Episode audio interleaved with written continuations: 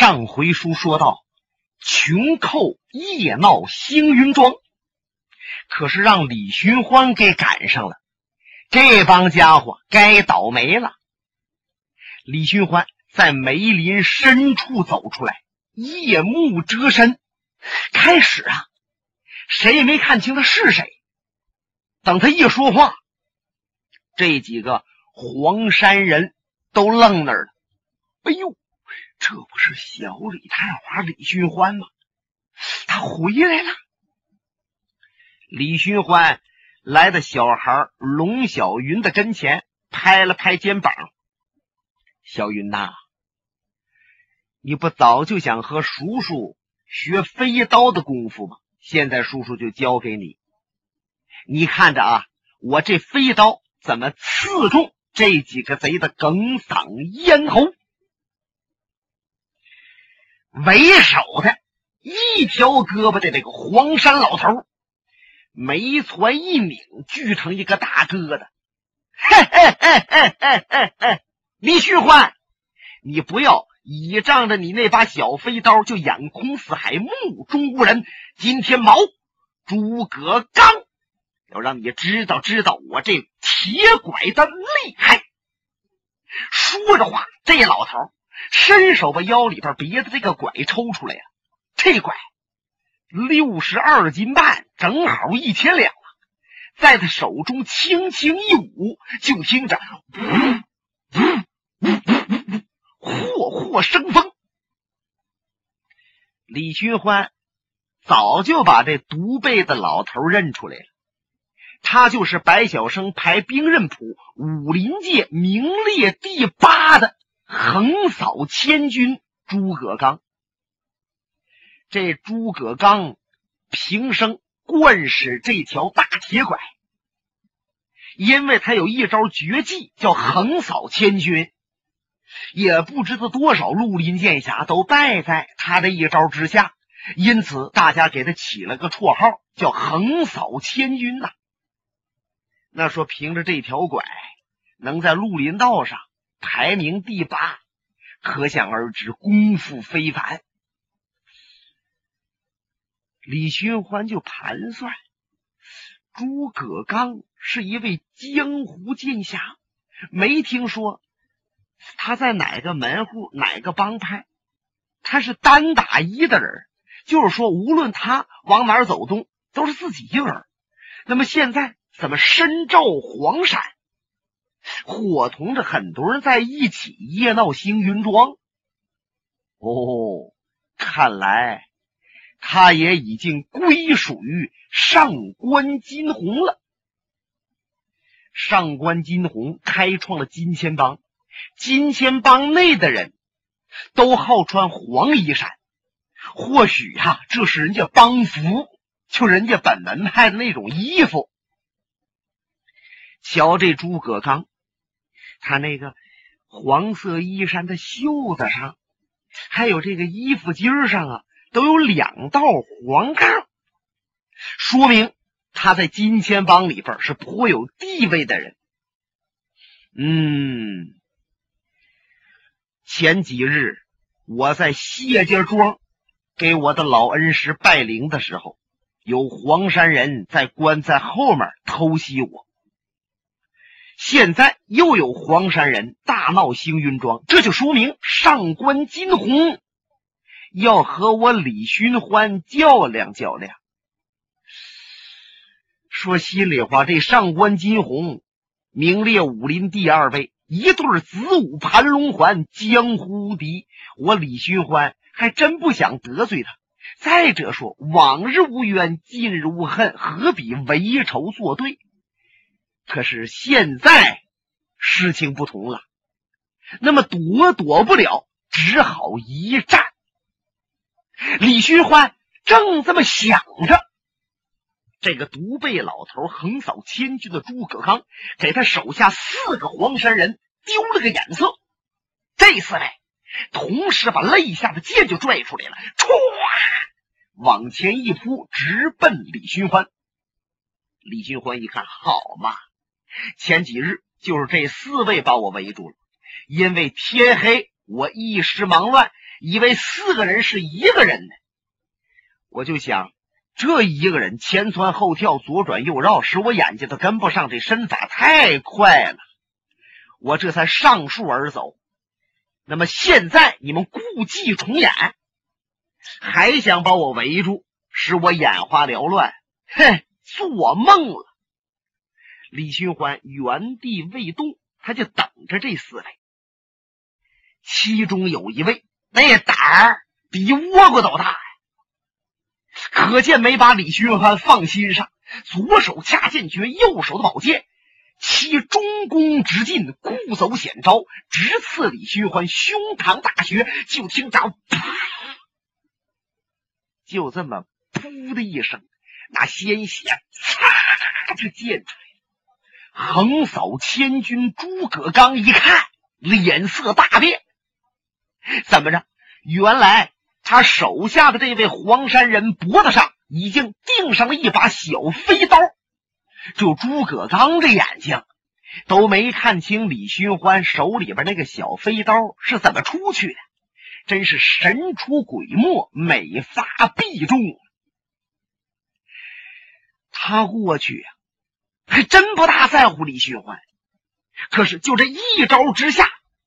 他那神经就绷紧了，单臂擎着宝拐，他在观察着李寻欢的招数，看看那三位围斗李寻欢。李寻欢如果出现破绽，他就马上乘虚而入。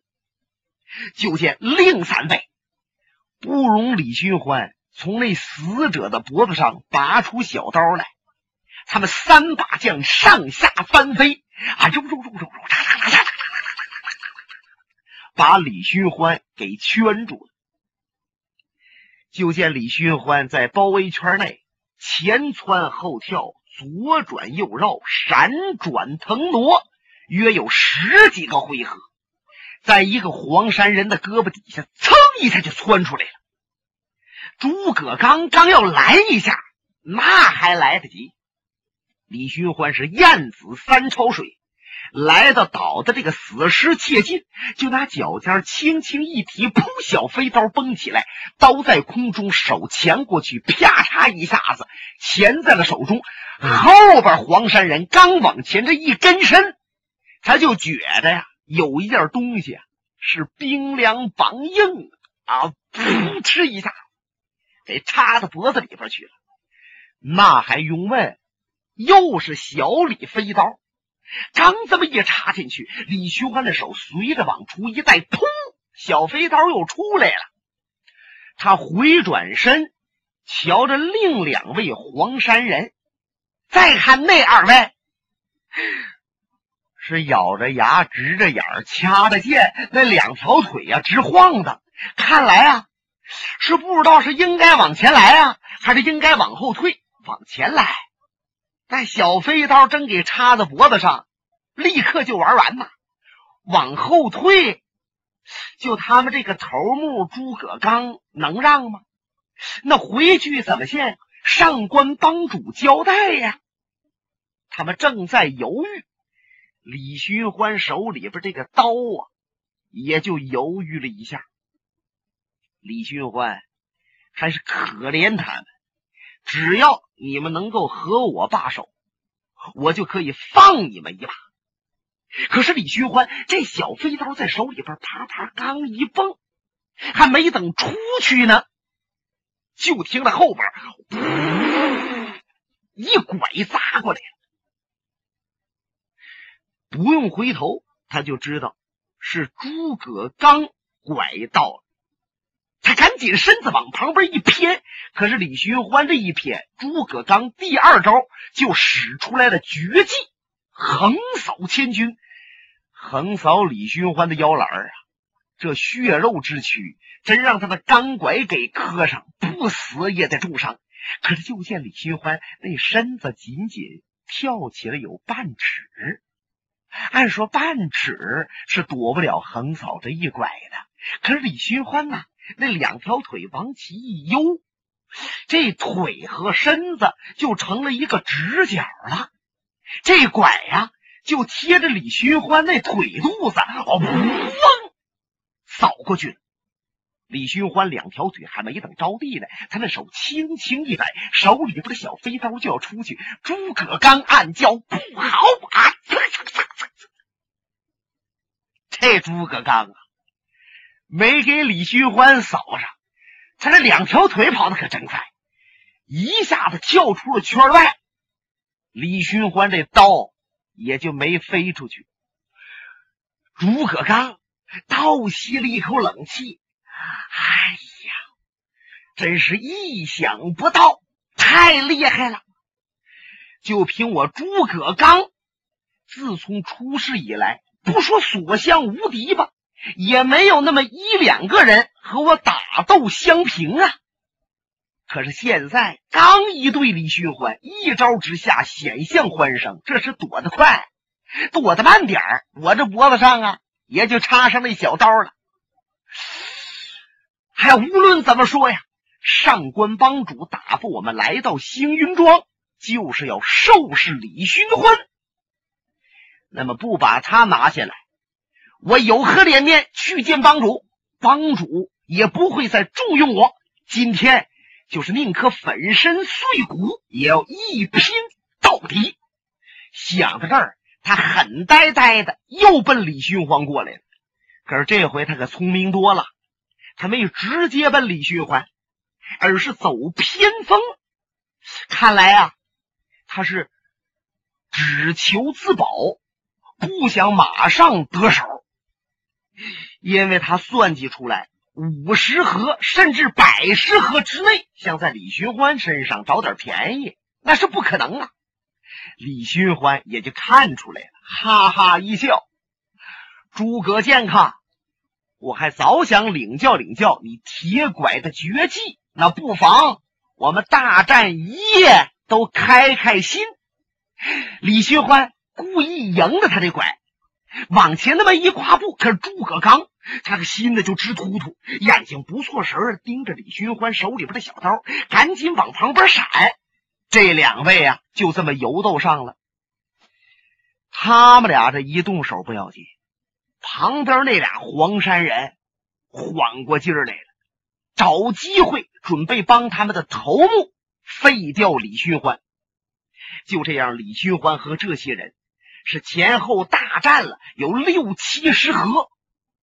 诸葛刚内心叹了口气，在星云庄胜李寻欢，杀李寻欢没门了。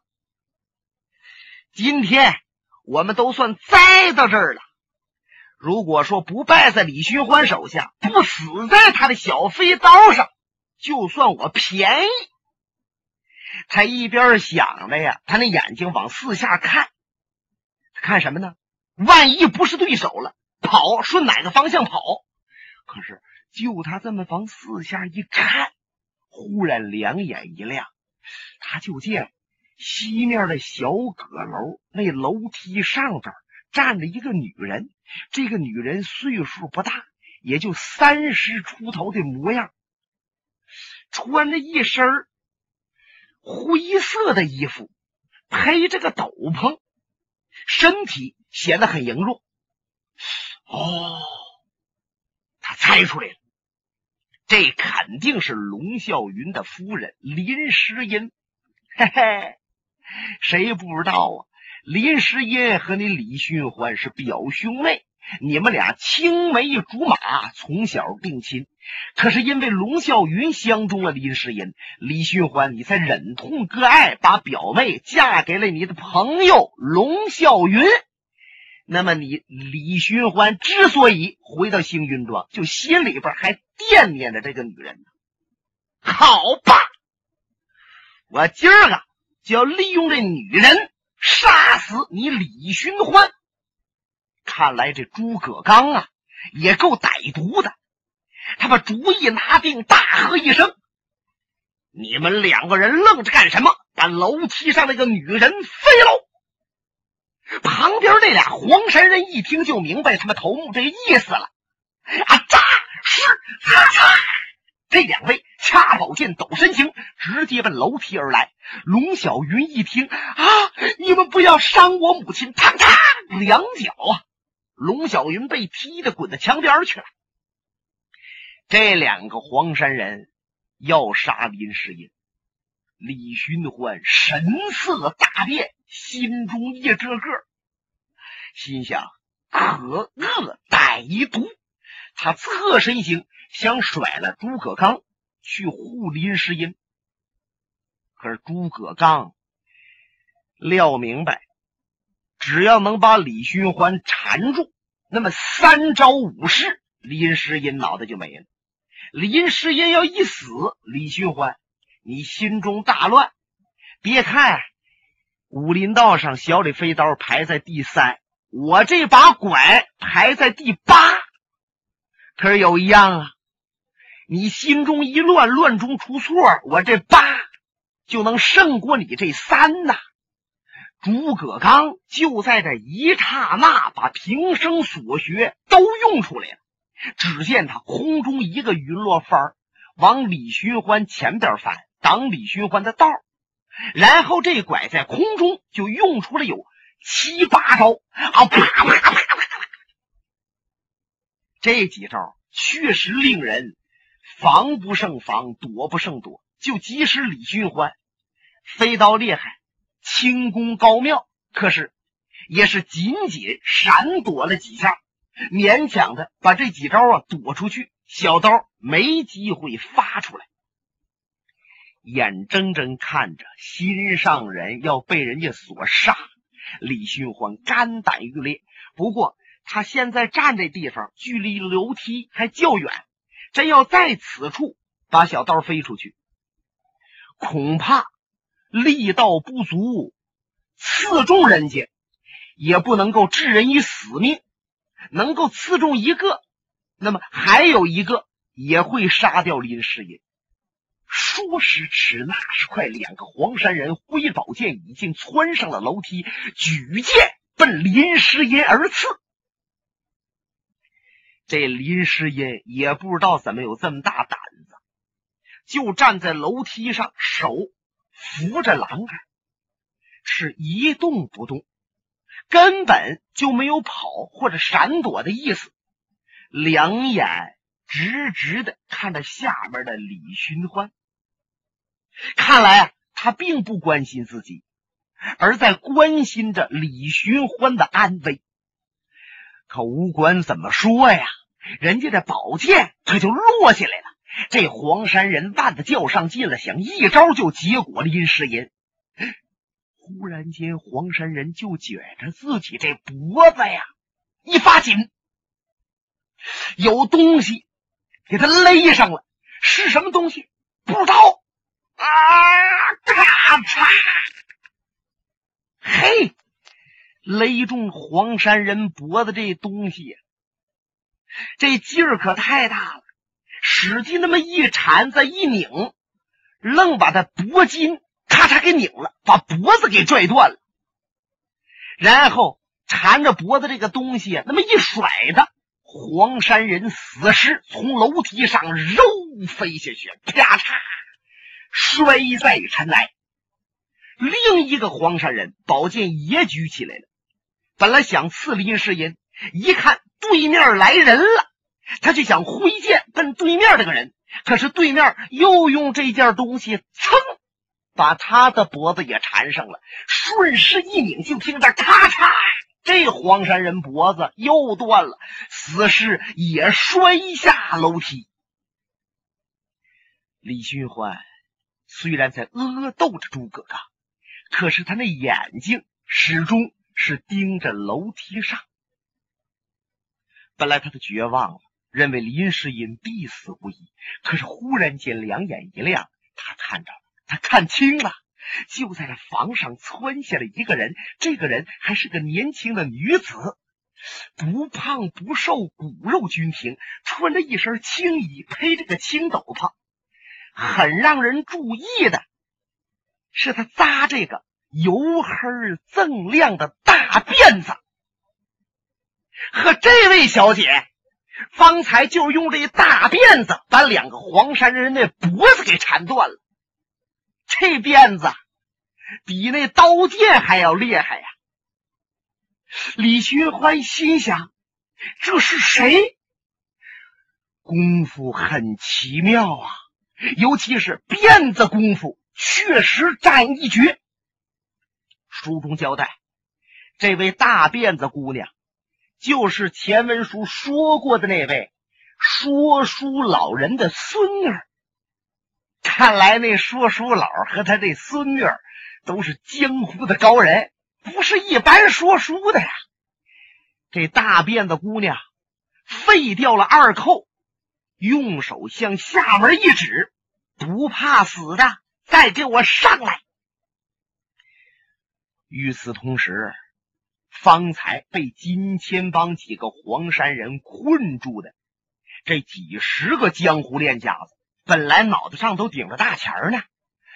按金钱帮的规矩，只要他们在谁脑袋上放大钱，那就是画地为牢，你不许动。你要一动，那大钱要一掉，他们就宰了你啊！说如果你被困这儿，你不能动，别人想害你，金钱帮还予以保护。这几十人本来都哆里哆嗦的，看着李寻欢和几个黄山人争斗，现在一瞧，哎呀，五个黄山人死四个了。还剩一个独背老头诸葛刚，看来诸葛刚也不能是李寻欢对手啊！什么金钱不金钱的，这些人马手一划来呀，不知道谁喊了一声：“风紧急呼溜扯！”风紧就是不好，急呼溜是快点，扯是跑，这都是江湖砍的话啊！哇！转瞬间。好几十人跑的是无影无踪。李寻欢叹口气：“唉，诸葛刚横扫千军，果然名副其实。不过今夜想胜李寻欢这把刀，还是不可能。使十五位俊杰先走一步吧。”李寻欢这话音未落，诸葛刚这脚底板一跺，就是窜出圈外。还想和李寻欢说几句面子话，不过脸涨得通红，一句没说出来。他一跺脚跳出院落跑了。你说刚才还乱哄哄的这个宅子里边，这一下就恢复了寂静。可李寻欢抬头再看楼梯上，那位大辫子姑娘已经不见了，林诗音。还在那站着，龙小云也已经在地下爬起来，可是站在墙根旁边没有动，小眼睛直勾勾的瞧着李寻欢。李寻欢也没过去和林诗音打招呼，也没再和龙小云说话。他到前边去叫来了两个家人，弄了一辆车，把死的这几个黄山人的尸体装到车上边。用个芦席一盖，顺前门出去。李寻欢出了庄子，亲自拿锹挖坑，然后把死尸埋好。这时天光已经明亮，李寻欢就站在埋尸的坑旁，脸色很不好看。无论杀了谁，毕竟是杀了人呐，尤其是令他心中焦虑的。是林诗音在家里边，可是龙啸云却离家而走。那么龙啸云不在林诗音的身边，家里万一要再来这些贼寇，可如何是好呢？他正在想着，就听着后面有脚步声。你看李寻欢连头都没有回，他一听脚步声，就一种感觉，感觉到。是谁来了？回头一看，哎，猜的不错，正是那位大辫子小姐。哎，天光亮了，能看清这位小姐的面目。圆圆的脸蛋儿，通红啊，就像个大苹果似的，两只大眼睛闪烁着光亮。她用手啊抓着自己的辫子，缓步来到李寻欢的跟前。李寻欢赶紧过来，深答一躬：“小姐，多谢您救命之恩。可就见这大姑娘把辫子啪的往后一甩，将脸往下一沉。李探花，我是来找你较量的。本节目由哈尔滨大地评书艺术研究所研究录制。刚才播送的是长篇评书《多情剑客无情剑》。